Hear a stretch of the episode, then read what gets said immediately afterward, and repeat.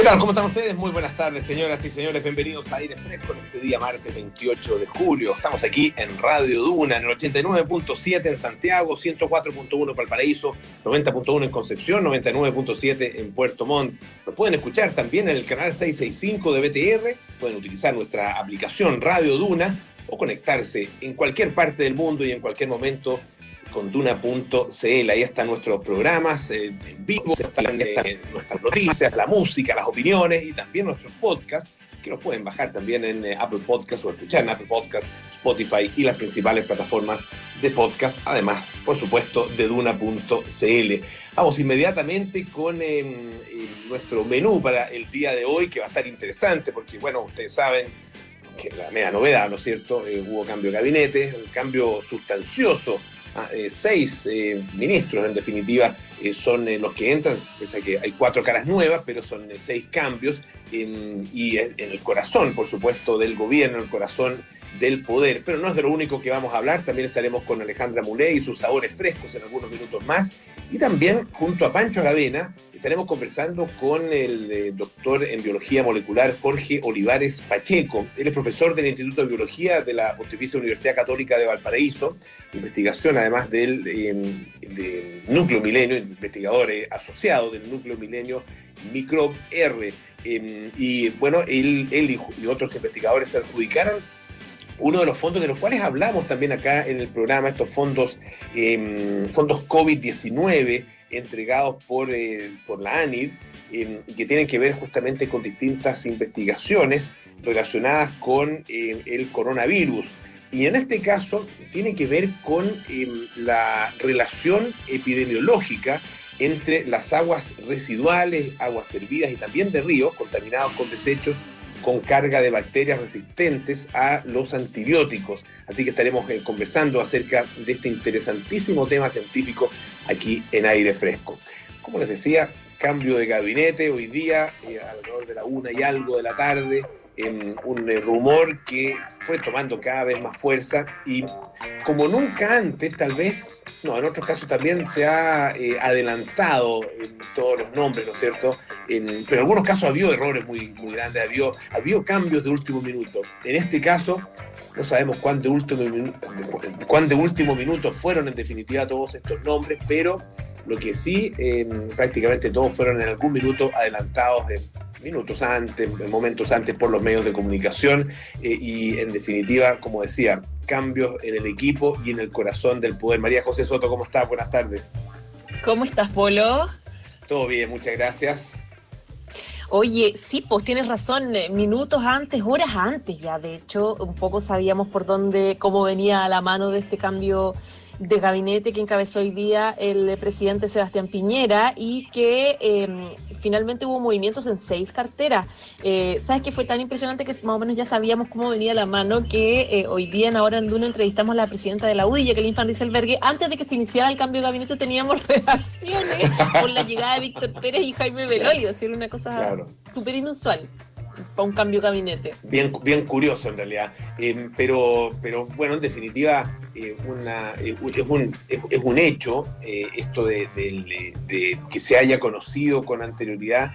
Que, claro, tiene que ver con, obviamente, la manera como, en definitiva, se puede mantener o no mantener, en este caso, cierto, cierto secreto, cierta reserva Ah, al ser seis nombres, eh, seis nombres importantes, además, todos con cargos importantes en la actualidad que tienen que dejar, esto, claro, empieza a, recorrer a todos, los, todos los pasillos y todos los ámbitos como un reguero de pólvora y, claro, probablemente el presidente le dice, oiga, esto, esto que conversamos eh, queda entre nosotros, por favor, no lo anuncie, no lo diga nadie, pero... Eh, con dos o tres personas que cada uno de ellos se lo diga, la verdad que ya tenemos a todo el país enterado. Exactamente, pero bueno, contemos un poco qué fue el diseño, cuál fue el diseño que hizo el presidente Sebastián Piñera. Cambió, como lo decíamos, seis eh, ministros en interior, ya lo, eso, eso sí ya lo sabíamos hace días que, el eh, ministro Gonzalo Blumel eh, ya tenía ganas de un poco irse, el, oficialismo estaba pidiendo un cambio en ese gabinete y finalmente se concreta, sale el militante de Bópoli Gonzalo Blumel y entra el senador de la UDI Víctor Pérez. En la vocería, ministro secretaria general de gobierno, sale Carla Rubilar y entra el diputado de la UDI, Jaime Belolio. En la Secretaría General de la Presidencia sale Claudio Alvarado, que alcanzó a durar apenas un mes y medio, y entra el ministro Cristian Monkever de RN. En la Cancillería sale el ministro Teodoro Rivera y entra el senador de RN Andrés Alamán, nada más y nada menos. En defensa sale el ministro Alberto Espina y entra el presidente de RN, y claro, uno dice, chuta los nombres, Mario Desbordes. Y en desarrollo social eh, sale Cristian Monkever, que duró lo mismo, un mes y medio, y entra eh, la ex vocera, ahora Carla Rubilar. Ese fue el diseño que hizo Polo. Ahora, eh, ahí uno, uno, la verdad que se encuentra con cosas que son bien interesantes, porque sí. Eh, los dos UDI y los dos RN que entran eh, al, gobierno representan eh, sensibilidades, por decirlo así, antagónicas en cada uno de sus partidos. Exactamente, mira, lo que se ve acá, Polo, es que lo que hizo hacer el presidente, lo que uno lee de este cambio, lo que el presidente lo que quiso hacer fue ordenar la casa antes de, ordenar la situación afuera, antes de ver cómo enfrentar los desafíos que vienen para el país, un poco ordenar la escoba tremenda que había en el oficialismo, que explotó, pero que se venía un poco adelantando, pero explotó para la votación del el retiro del 10% de las pensiones. Entonces, claro, poner a Víctor Pérez, que es un emblemático UDI, un fundador de la UDI, muy cercano a la presidenta Jacqueline Van Selbergue, un paréntesis, recordemos que la UDI quedó súper dolida después de la salida de Andrés Chadwick, que no solamente lo cambió el ministro, sino que además se fue acusado constitucionalmente. Y a la, a, la UDI le dolió que sintió que el Ejecutivo no defendió tampoco a Chadwick en, en, el Congreso en esa acusación. Entonces esto es como una vuelta de mano que la UDI siente un poco y claro, se genera automáticamente un, un orden. La figura de Víctor Pérez, claro, yo escuchaba eh, eh, un poco reacciones desde la oposición que dicen que es un, de la derecha muy ortodoxa, lo asocian mucho con el pinochetismo por haber sido del, del grupo de alcaldes que eh, Nombró en algún minuto, él fue muchos años alcalde de Los Ángeles, eh, y por lo tanto, claro, es una figura que desconocida un poco para la opinión pública, pero para el sector, un sector político bastante reconocido porque es un emblemático de la UDI. Y en el caso de Renovación Nacional, y claro, entra, eh, para terminar con la UDI, entra Jaime Belolio, que es un diputado de la UDI, que es eh, eh, por lo menos defiende un poco más, eh, más, o se plantea como alguien más progresista, más renovador dentro de la UDI, que sin embargo, hacía poco tiempo anunció que iba a votar rechazo a propósito de, a pesar de que él era prueba para, para, el plebiscito, se cambió a rechazo por, dice, por la situación del país. Entonces, de alguna forma hay un equilibrio que se genera, por lo menos de representantes de la UDI y de RN, ya el equilibrio es, es bien abismal, porque por un lado tienes a Andrés Salamán, que es la mitad del corazón de Renovación Nacional junto con Carlos Larraín, por ejemplo, y la otra mitad, Mario Desbordes, que recordemos eh, fue un impulsor de apruebo nueva constitución y también del 10%. Entonces, lo que haces ahí, teniendo esos dos personajes que son tan antagónicos y que son muchas veces muy críticos con la moneda, es callarlos, porque no pueden, no pueden seguir opinando lo que piensan, porque claro, había muchas críticas que decían, este es el gabinete del rechazo. Puede ser, pero tampoco van a poder decirlo de ahora en adelante. Por lo tanto, de alguna forma se ordena un poco la casa en el oficialismo. Claro, ahora se sabe lo que piensan, porque lo han dicho eh, de manera muy clara antes de asumir este cargo, y el único que eh, eh, tiene una opinión distinta ahí es, Mario Desborde. es interesante el, diseño, de todas maneras. vamos a ver, obviamente, cómo funciona y cómo, cómo finalmente se, se enfrenta al momento que se está viviendo en la actualidad y también a lo que puede venir eh, en términos em, de, discusión política y también de manifestación eh, eh, social, pública, política también en, los próximos meses. Ah, recordemos que tenemos no solo el plebiscito constitucional, sino que también varias elecciones en, perspectiva. Entonces, esto va a ser, la verdad, que se va a ir encendiendo cada vez más desde el punto de vista, desde el punto de, vista de la discusión eh, política. Em, ahora, eh, ¿qué pasa? ¿Qué pasa con los cargos que ellos dejan? Porque finalmente aquí son cuatro eh, parlamentarios, ¿no es cierto? Los que, dos senadores y dos diputados, los, que, los que dejan sus cargos. Em, según lo que dice la, Constitución, no, sé si exactamente la Constitución o la ley orgánica de justamente el Congreso Nacional, eh, que, indica que el, cargo eh, se lo, llena eh, alguien elegido por el partido respectivo de la, del diputado o senador que cesa en su, en su función, ¿no es cierto? Ah, por lo tanto, tanto la UDI como Renovación Nacional tienen que tomar esas decisiones y empezaron a circular hartos nombres. Yo mandé algunos, algunos mensajes, algunos de los que estaban siendo nombrados. Hasta el momento he recibido como respuesta silencio o risas. claro, es que, pucha, si, está, si estás ahí, si estás ahí en, en, en, en la quina, eh, te vas a quedar calladito esperando tu tu nombramiento. Claro, mira, son cuatro cupos del diputado Desborde, del diputado Belolio, del senador Alamán y del senador Víctor Pérez. Los partidos están ahora tomando esas definiciones porque evidentemente es súper urgente que empiecen a sumarse a sus nuevas pegas los nuevos reemplazos. Hay comisiones políticas que están andando ahora, por ejemplo, Jacqueline Van Rieselberg, que está en comisión política de, de la UDI, Mira, se ha usado en otras oportunidades, Polo, que los diputados, muchos diputados se convierten en, senador. Por ejemplo, eh, Chadwick salió, por ejemplo, en 2011 para ser eh, vocero y lo reemplazó, ¿te acuerdas? El diputado Alejandro García Huidobro usó su cupo y fue su reemplazo. Pasó con Ena Bar, también después ya eh, ganó la elección igual popular. Bueno, puede pasar que pase eso. Puede pasar también que quede algún exministro de los que salieron.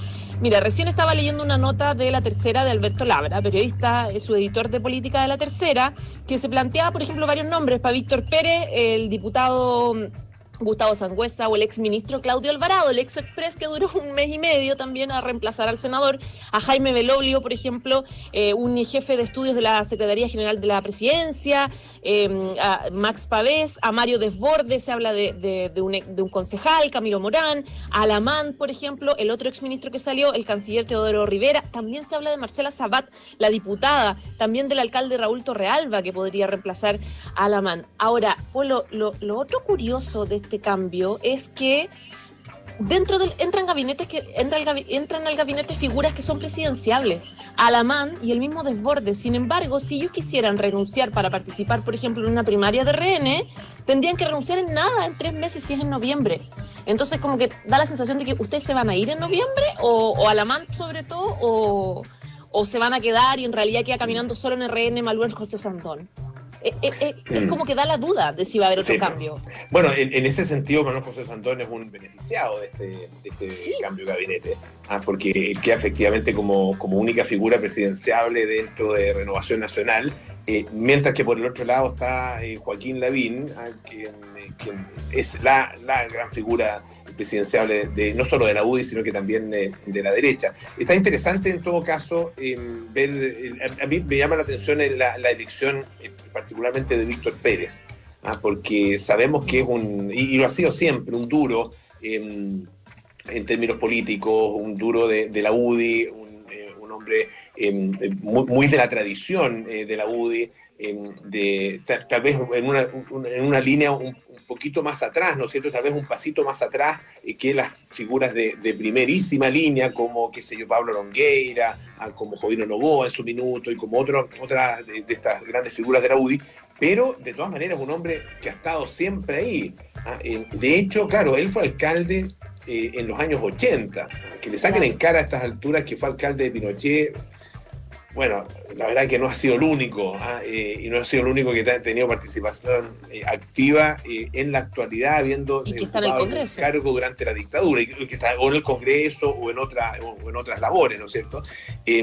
pero es, un, es un, un, parlamentario que ha estado desde el año 90 en el Congreso, como diputado varias veces, no sé si fueron tres, tres veces seguidas, y después ya como, como senador. Em, pero y siempre con posiciones, con posturas bastante duras, especialmente en, momentos em, de, gran em, tensión política, como el caso Moscate, por ejemplo, eh, o eh, eh, los temas de las investigaciones que se hicieron en su minuto por financiamiento, financiamiento ilegal de la política. ¿Te acuerdas que la dupla Pérez y Pérez, ah, la, esta dupla tan, tan eh, activa en su momento. Eh, Víctor Pérez y Lili Pérez se, constituyeron como eh, grandes fiscalizadores de los gobiernos justamente de la y en general sus posiciones, incluso hasta el último minuto, hasta el último momento, en, términos de la discusión que se dio por el 10%, por el retiro del 10%, Víctor Pérez seguía siendo de los más eh, ortodoxos, de, los más eh, duros en relación con, eh, con esa política pública, muy criticada por su sector y particularmente por él y dijo que, bueno, entre otras cosas, que los que votaron en contra debían irse de la UDI, eh, asumiendo una posición muy, muy similar a la que tenía Pablo Longueira. Entonces, eh, ahí vamos a ver cómo funciona el gobierno con, con alguien tan distinto a Gonzalo Blumel eh, y tan parecido a su vez a Andrés Chadwick. sobre todo en momentos, en los momentos en los que la cosa se empieza a tensionar un poquitito más. Claro, ahora em, queda la incertidumbre de cómo va a ser su gestión, especialmente en los temas más complicados de seguridad ciudadana, las manifestaciones, en el tema de la Araucanía. Sin embargo, él ya planteó en la primera vocería que dijo, hizo ahora en la moneda, que eh, hay que apelar al diálogo, al diálogo en todos los, en todos los temas, en todas las áreas, con todos los sectores. Así que me imagino que, eh, claro, él se plantearía como de una derecha muy ortodoxa, pero otra cosa es con guitarra cuando hay que enfrentarse a una situación donde evidentemente los equilibrios son siempre los más certeros. Bueno, vamos a ver, pues. Muchísimas gracias por, eh, por todos los datos ¿ah? y, por el análisis. Un beso grande. Nos juntamos mañana porque probablemente ahí vamos a tener otros nombres interesantes que comentar eh, si es que estas, estos nombramientos en el Congreso se hacen eh, con la velocidad necesaria. Un beso grande, que estés bien. Un abrazo, chao, chao. Uy, em, un par de cositas, cositas eh, cortitas. hay un estudio que, que eh, viene interesante, una, una, encuesta ah, que, que, hizo de hecho un hotel, ah, una, una marca de hoteles, que es el Nuevo Hotel, y tiene que ver con el trabajo remoto, el trabajo desde la casa, el famoso teletrabajo que ha estado tan de moda eh, bueno, y que muchos eh, estamos practicando, ¿no es cierto? Es un estudio de 2.000 empleados que han pasado los últimos meses trabajando desde su casa.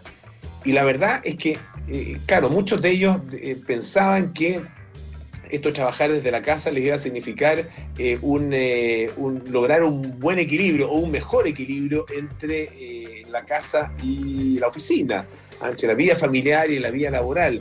Pero dice, hay un 42% que dice que como resultado de este proceso, la verdad es que su, equilibrio entre la vida laboral y la vida em, eh, de hogar, la verdad es que se ha deteriorado. Ah, em, y se ha deteriorado, dice también, su, vida por el hecho de no poder ir a la oficina. Ah, em, para uno de cada seis, ah, eh, esto de estar a solo unos metros de la, entre la, la pieza donde duermen, eh, eh, y la pieza donde trabajan, la verdad que dice no es tan conveniente como ellos esperaban. Uno y casi tres de cada diez, o sea, un 29%, dice que les ha eh, sido muy difícil dejar de trabajar el momento eh, en que están en la casa. En la mitad prácticamente dice que extraña, las cosas que más extraña es la interacción social con otras personas. Ah, un tercio dice que les cuesta motivarse, ah, un cuarto de ellos dice que terminan trabajando mucho más de lo que lo hacían antes eh, de, em, de, empezar a vivir esta realidad del teletrabajo. Eh, claro, algunos dicen, claro, esto de, no tener que moverse era, resultaba súper atractivo, ¿no es cierto? Levantarse y ponerse a trabajar sin ni siquiera tener que verse presentable. Algunos, algunos de hecho, hay una, una costumbre que han agarrado algunos de tener una camisa, la camisa para el Zoom.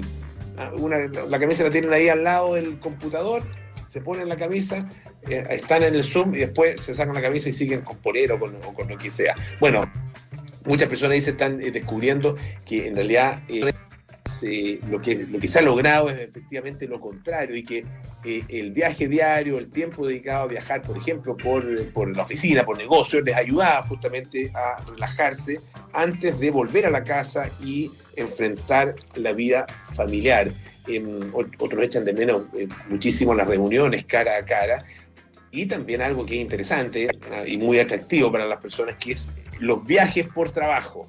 Ah, los viajes por trabajo que para tantas personas significan, bueno, no solo obviamente ir a trabajar a algún otro lugar, sino que también conocer sitios interesantes, en poder explorar ciudades, comer fuera, etcétera, etcétera. Y es parte de lo que además se ha restringido muchísimo en eh, las oficinas. Y una, una última cosita que eh, tuvo lugar hoy día una subasta muy interesante eh, que se llamaba de Rembrandt a Richter.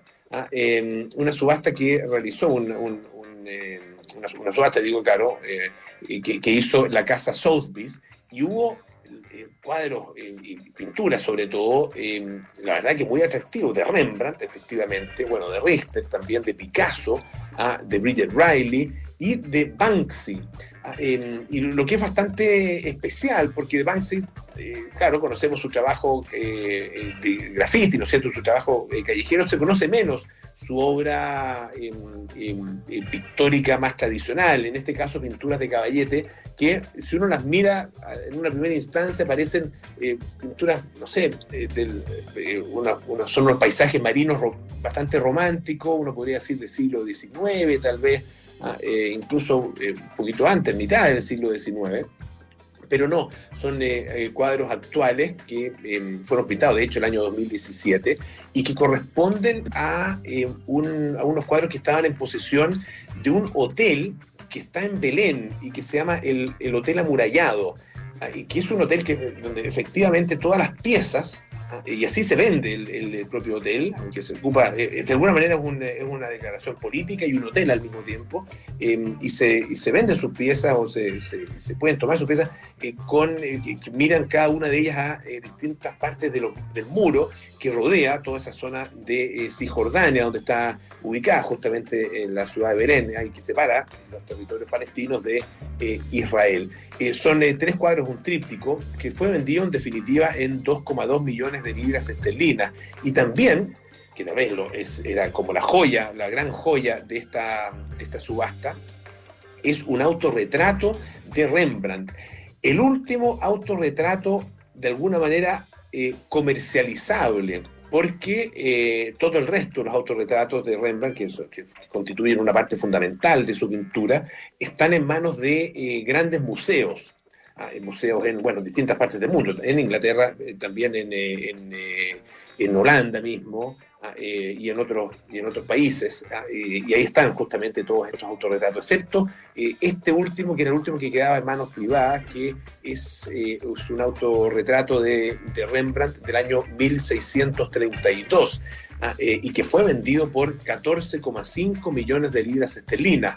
Eh, bastante más alto que el último autorretrato que se había eh, vendido de él, que em, alcanzó las 6,9 eh, millones de libras esterlinas, pero todavía por debajo de em, un retrato que se vendió el año 2009, que alcanzó los 20 millones de libras. Todo esto además otra cosa interesante, se, pudo, se realizó obviamente vía remota, con algunas personas presentes ahí en, en Southbridge, pero la gran mayoría o por teléfono o se podía ver también me imagino que también se podría haber eh, eh, eh, ofrecido, pero se podía ver a través de un live de Instagram. ¿ah? Los nuevos tiempos, pero precios interesantes, precios de alguna manera a la antigua en esta, este comercio del arte. Vamos a escuchar un poquito de música, es de Fetch Mode con Precious.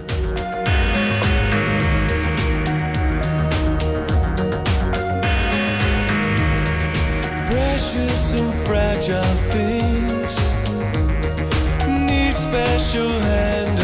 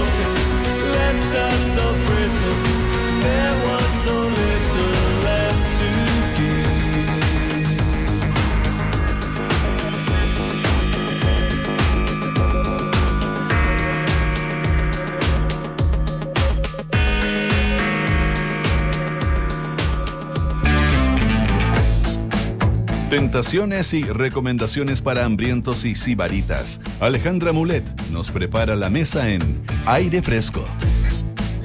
Así es, todos los días martes, Alejandra Mulet y sus sabores frescos aquí en nuestro programa. ¿Cómo estás, Ale? Gusto saludarte. Bien, ¿y tú, Polo? Bien, también, muchas gracias.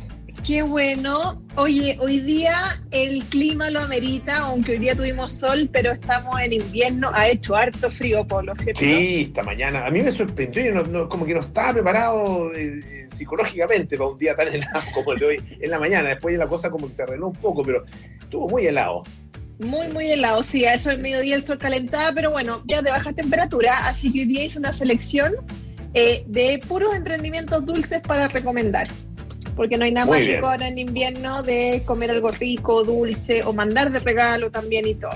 Bueno, quiero eh, compartirles hoy día tres emprendimientos nuevos. Uno son unas galletas caseras artesanales tipo alemana. No sé, la gente que ha tenido la posibilidad o a los amigos que nos escuchan de Puerto Vara, las recetas de las galletas alemanas son eh, insuperables y hay una cocinera que se llama Paula Sar, que vivió mucho tiempo en Puerto Vara, ahora vive acá en Santiago eh, que hace estas galletas típicas alemanas y las vende Polo en formato de 90 galletas, 45 28, en unas bandejas preciosas, en unas cajitas muy bonitas. Eh, claramente hay de distintos precios y también hace galletas temáticas, por ejemplo, para el Día del Niño, el Día de la Mamá hace galletas temáticas, pero Polo, te diría que son las mejores galletas que he probado el último tiempo. Ah, mira, ya. Muy rica, aparte que el surtido es bien entretenido. Eh, a mí me mandó la caja de 90 galletas, vienen, no sé, 10, 12 variedades distintas de galletas. Eh, y entretenido porque uno va probando una, otra. Tienen galletas con harinas de almendra, con nueces, con mermeladas, con chocolate belga, con chocolate blanco. La mayoría son hechas con azúcar rubia, así que una súper buena opción. La presentación es muy linda, como para mandar de regalo también. De repente siempre estamos acostumbrados a mandar flores o chocolates, pero recibir una caja de galletas bonita y rica creo que es una súper buena opción, así que pueden seguirla en Instagram, es, es arroba sarpaula. Ahí después yo les voy a dejar anotado bien todos los datos para que los sigan. De verdad que muy ricas, vale la pena. Otro dato dulce, eh, una pastelería nueva de una chef pastelera que se llama Castelli Pastelería.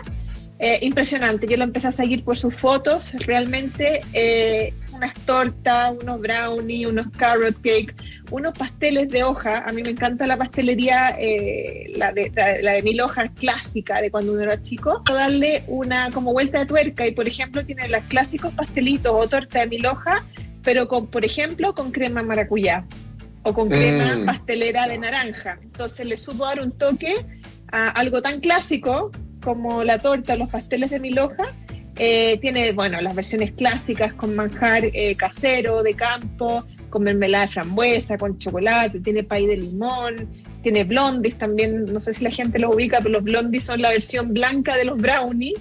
Ya, ah, mira. Súper originales. Me parece que no los he probado, fíjate. Son muy ricos. Existen los típicos brownies, que es chocolate de oscuro, y está la versión de chocolate blanco, eh, y esta niña los tiene con, eh, por ejemplo, con arándano, muy originales, las presentaciones muy bonitas. Y también vende, aparte de las tortas, esto como tamaño para compartir, vende unas cajitas chiquititas donde ofrece un mix de pasteles.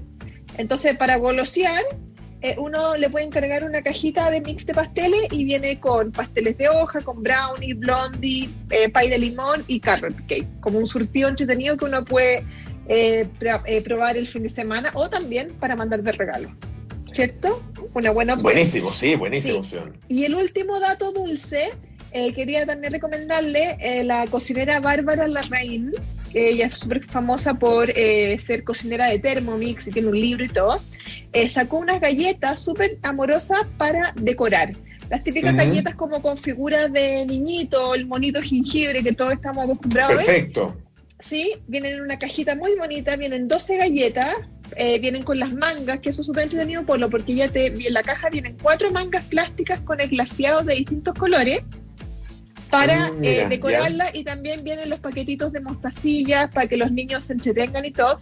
Y la caja está pensada bajo el concepto de que los niños pinten y elijan o pinten a su superhéroe. ¿Quién fue tu héroe en esta pandemia? Entonces, un bonito regalo que tiene un sentido especial eh, por ejemplo, para mandarle de regalo a los sobrinos. En esta época hay muchos colegios que están dando de vacaciones eh, algunas semanas. Eh, para que se entretengan en las vacaciones o para el cumpleaños de algún sobrino, no tengo idea, un regalo bien simpático, tiene un valor de 15 mil pesos con el despacho incluido. También la pueden seguir en, su Instagram, arroba guion bajo, también se los voy a dejar anotado, para que los sigan y, y nada, probemos cosas dulces distintas, apoyemos a los emprendedores también, tres mujeres con sus emprendimientos dulces. Buenísimo, buenísimo, además súper originales las tres propuestas entonces que nos trae eh, Alejandra Mulé esta tarde. Ale, un beso grande, muchísimas gracias. ¿ah? Gracias, Polo, que estés bien, cuídate. Tú también todos los días martes, los sabores frescos de Alejandra Mulé aquí en nuestro programa y un par de cosas muy importantes. Desde que llegó WOM en el año 2015, el valor de Giga bajó en un 98% y mejoraron los planes de telefonía móvil para todos. Hoy en WOM siguen cambiando las reglas del juego para entregarle mucho más a sus clientes. WOM, nadie te da más. Y hoy más que nunca hay que saber invertir. Inmobiliaria Fundamenta tiene la inversión perfecta, con entrega inmediata. Eco Italia, en el corazón del barrio Italia. Conoce más proyectos inmobiliarios de Fundamenta en fundamenta.cl. Hacemos una pausa, a la vuelta tenemos martes de ciencia junto a Francisco Aravena aquí en aire fresco. Espérenos.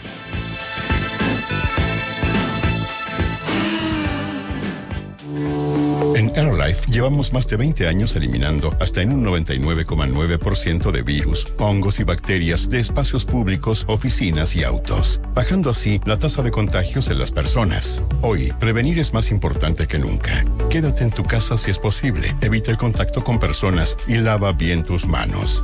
En AirLife seguiremos trabajando por eliminar los distintos tipos de virus, hongos y bacterias. Infórmate mejor en airlife.com. Más que nunca, hay que saber invertir. En Inmobiliaria Fundamenta tenemos la inversión perfecta y con entrega inmediata. Eco Italia, ubicado en el corazón de Barrio Italia, con una conexión inmejorable y un entorno único. Conoce nuestros descuentos exclusivos y beneficios para el pago del pie. Invierte ahora y aprovecha esta oportunidad única. Conoce más de nuestros proyectos en fundamenta.cl. Tu felicidad, nuestro compromiso. ¿Reorganización judicial? No es tarde para salvar su empresa. En LOT Abogados llevamos más de 20 años asesorando a compañías que se encuentran en complejos escenarios de insolvencia.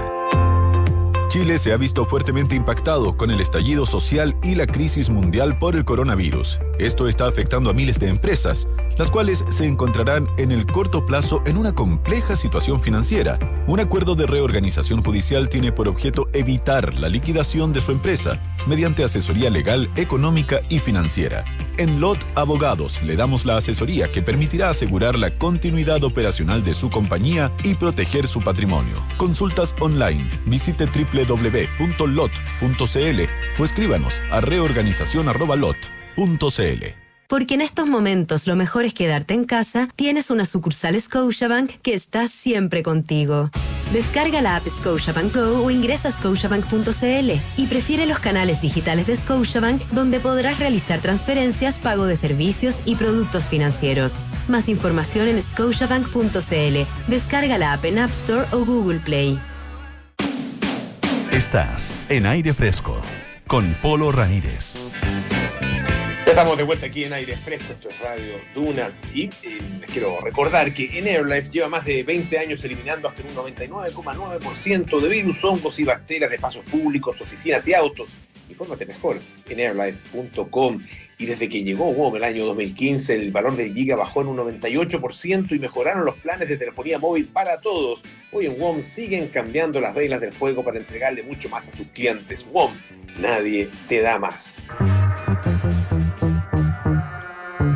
Nos preparamos para los viajes espaciales, conocemos los últimos avances de la medicina y nos enteramos de los nuevos algoritmos que se están usando. Activa tu inteligencia artificial, porque en aire fresco es hora de conversar con los expertos junto a Polo Ramírez y Francisco Aravena. Todos los días martes tenemos conversaciones sobre ciencia aquí en aire fresco. Nos acompaña, como siempre, Francisco Aravena. Pancho, ¿qué tal? ¿Cómo estás? Muy bien, Polo, ¿cómo estás tú? Todo bien, muchas gracias. Y muy interesado en este tema que de alguna forma, eh, no, es que nosotros lo hayamos adelantado, pero sí contamos en algún momento, hace ya un par de meses tal vez, eh, acerca de este proyecto, esta línea de financiamiento más bien de la ANID a em, proyectos que tuvieran que, proyectos de investigación, que tuvieran que ver justamente con el tema del COVID-19. Claro, uno podría decir algunos de los subproductos virtuosos de toda esta tragedia que ha sido la pandemia ha sido justamente la oportunidad de desarrollar ciencia en torno a esto y eh, eh, de parte del Estado, o sea, de parte de los científicos en cierto sentido, recibir, poder postular a mayor fondos para investigación que obviamente que eh, tiene una aplicación directa en la pandemia, pero que desde luego sirve de desarrollo como, como todo en la ciencia, ¿cierto? Para cosas más generales y sirve para eh, eh, digamos, en, el, más largo plazo. Y hay una línea que yo encuentro súper, súper interesante fascinante, em, eh, quizás un poco...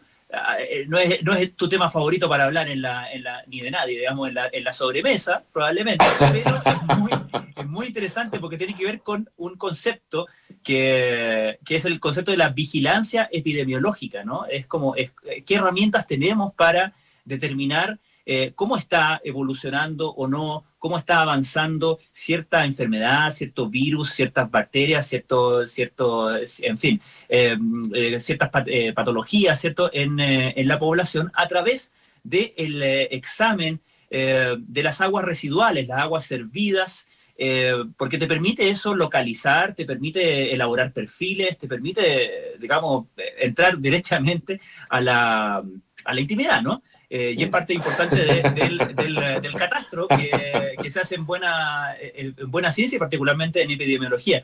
Y el equipo eh, que está dirigido por el científico con el que vamos a hablar ahora, que lo presento de inmediato, justamente presentó un proyecto en torno, en torno a eso, ¿no? En torno a la investigación de la relación eh, epidemiológica entre las aguas residuales, las aguas servidas y de ríos contaminados o con carga de bacterias que son resistentes a los antibióticos, en fin, em, y la población que ocupa esas, eh, esas aguas. Eh, vamos a conversar con Jorge Olivares Pacheco, él es doctor en biología molecular, profesor del Instituto de Biología de la Pontificia Universidad Católica de Valparaíso e investigador del eh, investigador asociado del núcleo milenio Microf R. ¿Cómo estás, Jorge? Muchas gracias por acompañarnos esta tarde.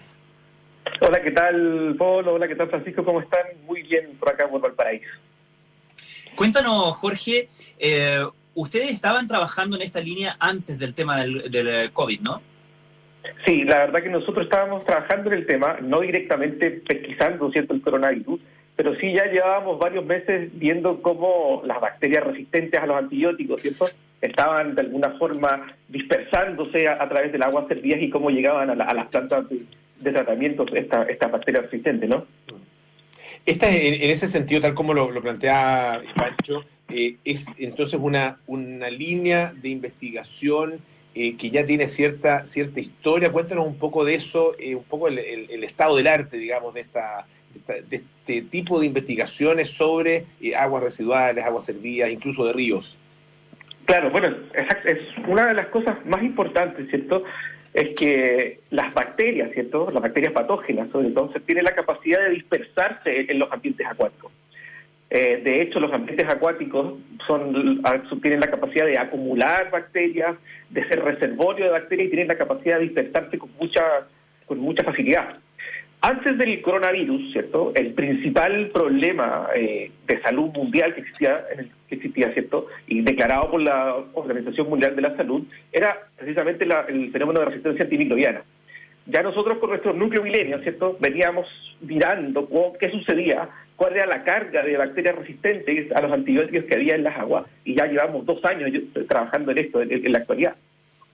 ¿Qué, ¿Qué, ajustes tuvieron que hacer en ese sentido para eh, girar, para enfocar la investigación y esta línea de investigación en torno al COVID-19. ¿Qué cosas y cómo, cómo se, se manifiesta el SARS-CoV-2 en las aguas servidas, por ejemplo?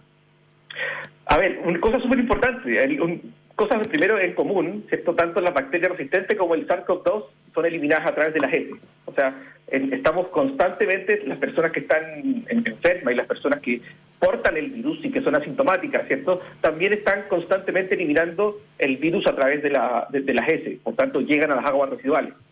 De allí, cierto que es bastante sencillo pesquisar a estos dos eh, a, estos dos elementos en, las aguas residuales. Lo que tuvimos que cambiar, siento es que nosotros las bacterias podemos aislarlas, podemos crecerlas en placas y todo eso, pero en las aguas residuales nosotros tenemos que hacer una PCR muy similar a la que se hace a los pacientes cuando, cuando se detectan, pero esta vez nosotros cuantificamos en el agua, decimos cuántas genomas del virus hay contenidos ¿cierto? en un litro en un litro de agua en este caso. Ahora, eh, les recuerdo, estamos conversando con Jorge Olivares, que es doctor en biología molecular, profesor del Instituto de Biología de la Pontificia Universidad Católica de Valparaíso y también es investigador asociado del Núcleo Milenio Microb R. Em, ¿Cuál es el, objetivo em, específico de esta investigación que se acaba de adjudicar además estos fondos COVID-19 por parte de eh, la Agencia de Investigación y Desarrollo? El objetivo, bueno, el, objetivo que tiene, ¿cierto? Es finalmente hacer, como bien nombraba Pancho al principio, ¿cierto? Es hacer una, una vigilancia epidemiológica del virus, ¿cierto? En, la actualidad, la, vigilancia que se podría hacer es precisamente hacer un testeo masivo. Una de las grandes máximas, ¿cierto?, que se ha dicho en esta, en esta pandemia, ¿cierto?, que podríamos de alguna forma controlarla si nosotros testeamos a gran cantidad de la población. Si, por ejemplo, testeamos un 20, 30, un 40% de la población total, sin la necesidad que tenga síntomas y sin la necesidad que esté enfermo. Eh, pero, pero quizás eso sea una medida extremadamente cara, una medida también bastante improbable. Imagínate tener que llegar a toda la gente, tomarle la muestra, ¿cierto? El, el, hisopado nasofaringio y hacerle una PCR. Sin embargo, nosotros podemos ir a las aguas servidas y podemos de alguna forma cuantificar la carga viral y determinar finalmente qué parte de la, de esa, de, la ciudad, o qué sector de una ciudad en particular, ¿cierto? tiene una carga viral importante y que podría de alguna forma eh, desarrollar la enfermedad en, un tiempo corto o, no. Pero ahora eh, hay una, una, gran diferencia que en este tipo de cosas eh, puede ser crucial, que tiene que ver con cuánto tú puedes individualizar una muestra. Porque evidentemente un test PCR está individualizado al máximo, y la pregunta es qué tanto tú puedes individualizar, no solamente en, términos de capacidad técnica, capacidad de recoger la muestra, ¿cierto? Eh, claro. Porque aún si vas domicilio por domicilio, tienes a todo el grupo que vive en ese domicilio, desde luego. Eh, pero, ya ir domicilio por domicilio me imagino que es muy difícil, ¿no? Y también hay, y, y sé, porque tú sabrás mejor que yo, que en otros países que se han eh, elaborado proyectos de investigación en torno a esto, en torno a esta, línea, digamos, eh, también se manifiestan problemas y discusiones en torno a privacidad. Claro, claro, es exactamente. Pero por tanto, si tú, por ejemplo, piensas en este, en ese sentido, tú guardas la, la privacidad de la persona.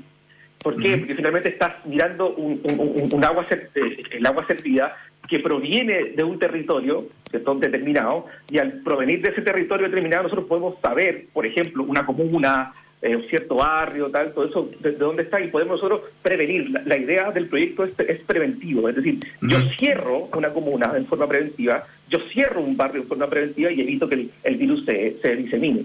Pero en tu, perdón, para, complementar la pregunta, en tu, en tu ideal, así si todo sale como lo mejor que pudiera salir, eh, ¿de qué serían capaces de decir? Eh, ¿Podrían decir, ojo en esta comuna, ojo en este barrio, ojo en esta cuadra? ¿A qué pretenden, cuánto pretenden eh, cerrar ese círculo? O sea, mira, este, este proyecto es, es, un proyecto que tenemos en conjunto con Aguas Andinas. Yo creo que es una cosa súper importante porque conocemos muy bien toda la red de alcantarillado de la ciudad de Santiago. Nosotros en este caso eh, tenemos individualizada y hemos elegido como piloto la comuna de Quilicura por ciertas características, porque se conoce muy bien su red de alcantarillado, no tiene hospitales que pueden ser elementos perturbadores respecto a este sistema. Y que el ideal, ¿cierto? Como este trabajo también lo estamos haciendo con, con Barcelona, que ellos lograron establecer cierto la carga viral en barrios eh, de, de, la ciudad, en Santiago y en Chile lo que nosotros pretendemos hacer es llevarlo a nivel de comuna y nosotros determinar como la comuna como la unidad territorial específica, que nosotros podamos tener una cuantificación de la carga viral que tengan su agua servida para realizar predicciones y vigilancia en un futuro. Ahora, eh, claro, en ese sentido eh, hay, hay eh, distintos métodos que van a servir y que, que, sirven para distintos momentos o etapas, ¿no es cierto?, de la evolución de una pandemia. en, en este caso, Em, eh, esto serviría, tal como tú lo explicas entonces, para el manejo epidemiológico durante eh, la pandemia misma, durante la evolución de la pandemia misma, para poder tomar decisiones eh, sanitarias, en definitiva, ¿no es cierto? No es simplemente eh, una, una, información que nos, nos, va a servir para saber cómo, cómo anduvo la pandemia en, en, distintos momentos, sino que efectivamente para tomar decisiones. ¿Qué tipo de decisiones, por ejemplo? O sea, esto, esto es súper importante decirlo porque la idea de, este proyecto después y que, se ha implementado también por, por, Aguas Andinas es que sea primero constante en el tiempo. Es decir, vamos a tener, nosotros podemos pedirle, ¿cierto?, a, la empresa y, a, través de la autoridad sanitaria, ¿cierto?, que se, se, haga un monitoreo constante. Por ejemplo, una vez a la semana se tome una muestra, de aquí a, eternamente, ¿cierto?, se tome una muestra y nosotros tengamos la, estemos eh, eh, en alerta a cómo los virus, bacterias y todo eso van evolucionando en el tiempo. Entonces nosotros, por ejemplo, podemos establecer un rango de carga viral en el agua servida que nos pueda decir, aquí paramos, aquí necesitamos hacer cuarentena, aquí necesitamos aislar.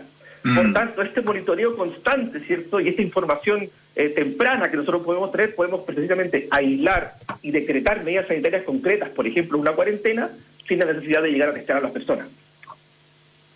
Uh -huh. Ahora, eh, eh, a propósito de, de, de, de, otros usos, ¿no? Y, y de, y de como la, la, proyección de, esta, de este tipo de investigación y esta herramienta de investigación, eh, entiendo y por lo, por lo que yo he leído, digamos, existen experiencias, por ejemplo, para en Estados Unidos, por ejemplo, con el tema de la crisis de opioides, ¿cierto? Para determinar justamente lo que estaba consumiendo, lo que estaba consumiendo la gente, porque es algo que efectivamente es muy difícil mentir claro. ahí, ¿no? Eh, claro. eh, ¿cómo, ¿cómo, te imaginas tú eh, proyectando eh, y, y, un poco probablemente enganche con lo que venían haciendo antes del COVID-19, ¿no? me imagino claro. que cuando ustedes tienen la capacidad de localizar, tomar muestras y analizar, pueden estar trabajando para muchos, recogiendo muestras para mucha, muchos proyectos claro. paralelos, ¿no? Claro, exactamente. O sea, de hecho, si, si uno si uno lo, lo, lo, piensa así, el agua, aunque suene feo, como tú decías anteriormente, no continuamos a hablar de sobremesa, pero claro. la información que el agua perdía ahí es brutal. O sea, nosotros podemos, claro. eventualmente, cualquier patógeno, cualquier patógeno nosotros podemos encontrar lo que se ha liberado por, por, por las personas, ¿cierto? Cualquier patógeno nosotros lo podemos encontrar en el agua servida y decir que hay coli resistente a antibióticos, eh, eh, virus, virus, ¿cómo se llama? Enteropatógeno, o sea todo lo que queramos, además, ¿cierto? De todos, de todo, por ejemplo, la cantidad de medicamentos que está consumiendo la gente, eh, drogas, tal, nosotros podemos determinar todo aquello. De hecho, el año pasado hubo un tremendo trabajo, ¿cierto? Que de, determinó en el, en el, río Mapocho, no sé si ustedes lo, vieron, toda la cantidad de medicamentos que habían allí que se habían arrojado, por, por que habían llegado a través del agua servida, y una, una cantidad de, ¿cómo se llama?, de, de ansiolíticos y todas esas cosas. Claro. Era, era importante la carga de medicamentos que tenía el río. En su, es interesante lo que se puede anticipar en ese sentido, ¿no? En términos de crisis. Claro. De, mm. Exactamente, o sea, nosotros podemos tener una predicción de cualquier elemento que tenga la capacidad de ser eliminado, ¿cierto?, por la agua servida en, en, en, cualquier, en el territorio que nosotros queramos delimitar. Eso también es muy interesante. Y a, al hablar de cualquier elemento, no te refieres exclusivamente a medicamentos, ¿no? Claro, claro, exactamente. Patógenos, medicamentos y, un montón de otras cosas más que son eliminadas también a través del agua claro. En el caso de, de mirando un poco la, la, las estrategias que se han utilizado para eh, buscar el control eh, del desarrollo de la enfermedad acá en nuestro país, eh, ¿cómo, ¿cómo se podría incorporar esta línea de investigación y esta, y esta fórmula o este método, digamos, de análisis justamente a esa toma de decisiones? Yo creo que como, como lo mencionaba anteriormente, ¿no? yo creo que este, este mecanismo de vigilancia lo que nos permite, ¿cierto?, es realmente tener una, una alerta temprana. Ya se ha visto que en, en, la mayor parte de los países en Europa están abriendo, están habiendo rebrotes, ¿no? En España ha sido importante todo lo que es el rebrote y desafortunadamente lo, son modelos que se replican y se repiten, ¿cierto? Probablemente nosotros logramos implementar esto antes de que se acabe ¿cierto? nuestro invierno y, y, con, y con el respiro que nos va a dar la, la, primavera, ¿cierto? Si este sistema está implementado antes de esa época, vamos a poder nosotros determinar y vamos a poder finalmente decidir y, y, tomar decisiones en base a estos resultados respecto a cuarentena, respecto a eso, sin la necesidad de llegar a, a testear a la, a la, población, que eso es muy importante.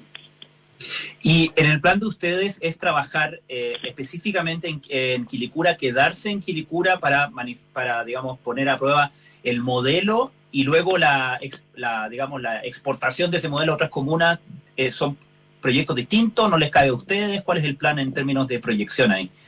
Exactamente, bueno, ahí, ahí como se llama, nosotros estamos haciendo un muestreo muy constante, estamos usando tres veces a la semana y, todo aquello para nosotros probar el modelo. Y usamos, y usamos cierto esta comuna de Quilicura para hacer la, prueba del concepto del sistema normalmente y, elaborar un modelo fiable que nos permita tener este nivel predictivo, ¿no? Que nos, que nos permita, primero, ¿cierto?, correlacionar la carga viral en las aguas servidas con la incidencia de la enfermedad en la comuna. Afortunadamente en Chile, ¿cierto?, tenemos esa, ese dato, ¿cierto?, disgregado ¿cierto? A, nivel de comuna nosotros podemos establecer una, una correlación fuerte entre la carga viral que nosotros encontramos en, la, en las aguas servidas y la incidencia en una, en, una comuna en particular. Ya con la prueba de concepto, ¿cierto? En Quilicura nosotros perfectamente podríamos extendernos a otras comunas y en, ese sentido, ¿no? Y, eso podría convertirse perfectamente en un, en un indicador más, ¿no es cierto?, para eh, un indicador adicional para poder eh, finalmente tomar eh, las decisiones. Estamos conversando, les recuerdo, con Jorge Olivares, el doctor en biología molecular, profesor del Instituto de Biología de la Pontificia Universidad Católica de Valparaíso y también investigador asociado del Núcleo Milenio Micro R. Eh, ahora, em, este, este proyecto em, cuenta con, eh, con eh, fondos, ¿no es cierto?, de, entregados por la, por la Agencia Nacional de Investigación y Desarrollo. ¿Cuál es un poco, desde el punto de vista em, de ustedes, pero también desde el punto de vista de quienes lo financian, un poco el, el, el, el camino que, que, debiera seguir, el camino que, que, el camino institucional, digamos, que esto debiera seguir? Mira, hay una cosa bien importante que, y también lo nombraba Pancho anteriormente, que yo creo que una de las grandes ganancias que tuvimos con esta con esta pandemia, ¿cierto? Fue que le dieron este impulso importante a la ciencia, ¿no? Yo creo que históricamente, y a nivel en Chile y en Latinoamérica, ¿cierto? Ya en, el hemisferio norte ya es bastante común esto, pero pero el, impulso a la ciencia ha sido ha sido brutal en este punto. Mm. Y una, una de las cosas, ¿cierto? Primero es que todas aquellas personas que, no hemos, que nos ganamos este tipo de proyectos, estamos trabajando en conjunto para buscar una, una solución global al problema. Y por tanto, ¿cierto? Ahora lo que, lo, que nos toca es que cuando encontremos, ¿cierto? esas soluciones y aunemos criterios en esas soluciones, sean presentados finalmente a la autoridad y que realmente se utilicen estos criterios surgidos ¿cierto? En, este tipo de investigación, surgidos en este tiempo de crisis, que genera soluciones importantes y que estas medidas finalmente sean consideradas y sean incorporadas ¿cierto? a todos los procesos de monitoreo, de tratamiento y de, y de manejo de ciertas cosas. Bueno, le queremos agradecer muchísimo a Jorge Olivares, como les contábamos, él es doctor en biología molecular de la Universidad Católica de Valparaíso, también del Instituto del eh, Núcleo Milenio Micro R. Jorge, muchísimas gracias por estar esta tarde con nosotros. Ah, que tenga muy buenas tardes y mucho éxito en esta investigación. Muchísimas gracias, que estén muy bien ustedes, que le vaya muy bien. Gracias, Jorge. gracias, por el éxito. Gracias. Gracias, eh, Pancho. Un abrazo muy grande. Hasta la próxima semana. Un gusto, Polo. Nos vemos. Bueno, ya nos vamos bien Amores Notables con Bárbara Espejo, hoy Adolf Hitler y Eva Brown, La Bestia y la Rubia. Luego nada personal con Josefina Ríos y Matías del Río a las 8, Terapia Chilense con Héctor Soto, Arturo Fontaine y María José Ochea, 20-30 horas, Sintonía Crónica Discografías, Bárbara Espejo y Rodrigo Santa María. Hoy presentamos a Culture Club con Color by Numbers. Y nosotros nos juntamos mañana a las 6 de la tarde para más aire fresco. Que estén muy bien. Hasta mañana. Sigan en Radio Duna. Chao.